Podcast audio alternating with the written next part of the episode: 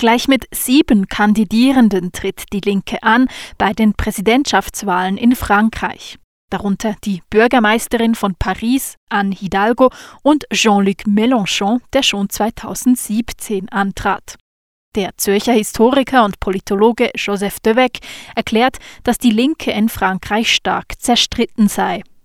Aufgrund von verschiedenen Ansichten zu Themen wie Identitätspolitik die Frage aber auch der Atomenergie spaltet traditionell die Linke. Dann die Frage Europa spaltet traditionell die Linke. Es gab schon immer einen starken äh, Anti-EU-Kern in der Linken, die äh, vor allem sich um die nationale Souveränität kümmert und denkt, dass das Aufweichen der französischen nationalen Souveränität die Handlungsmacht der Republik einschränken könnte. Dabei sei die Linke als Ganzes gar nicht so schlecht vertreten in Frankreich. Ihr Wählerinnenanteil sei vergleichbar mit demjenigen in anderen Ländern Europas. Wenn man historisch anguckt, dann ist eigentlich die Linke immer etwa so bei 30, 35 Prozent. Die Mehrheit aber der Franzosen ist klar konservativ. Dass sich die Linke in verschiedene Strömungen aufgliedert, ist auch aus anderen Kontexten bekannt. Bei den Wahlen in Frankreich kandidieren unter anderem ein Grüner, eine Sozialdemokratin und ein antikapitalistischer Gewerkschafter. Die französische Linke sei nicht fähig, Differenzen aus dem Weg zu räumen und sich auf eine Kandidatur zu einigen. Zu einem gewissen Grund ist Macron da mitschuldig, denn Macron ist total alleine 2017 in den Wahlgang gestiegen und hat gewonnen.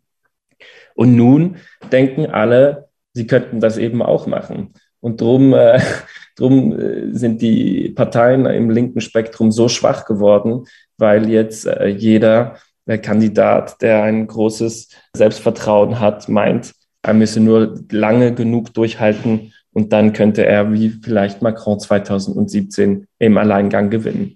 Der Wählerinnenpool aller Linksparteien liege heute bei rund 28 Prozent, sagt Joseph Devec. Damit wären sie eigentlich eine ernstzunehmende Kraft. Würde sich die Linke auf einen Kandidaten einigen, wäre sie garantiert im zweiten Wahlgang.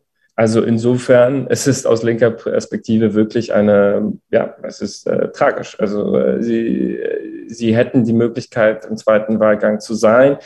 Ob eine linke Kandidatur dann im zweiten Wahlgang gegen Macron gewinnen würde, sehr wahrscheinlich nicht, aber man, man weiß nie.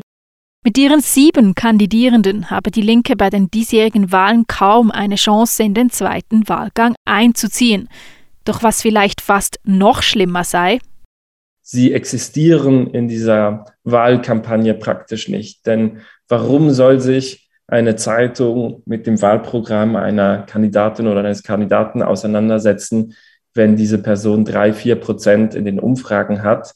Man muss schon einen Kandidaten oder eine Kandidatin haben, die 10, 15 Prozent hat in den Umfragen, um wirklich wahrgenommen zu werden in den Medien und, und Profil zu gewinnen und damit auch die Möglichkeit haben, überhaupt die Debatte zu bestimmen. Linke Themen sind in dieser Wahlkampagne total absent.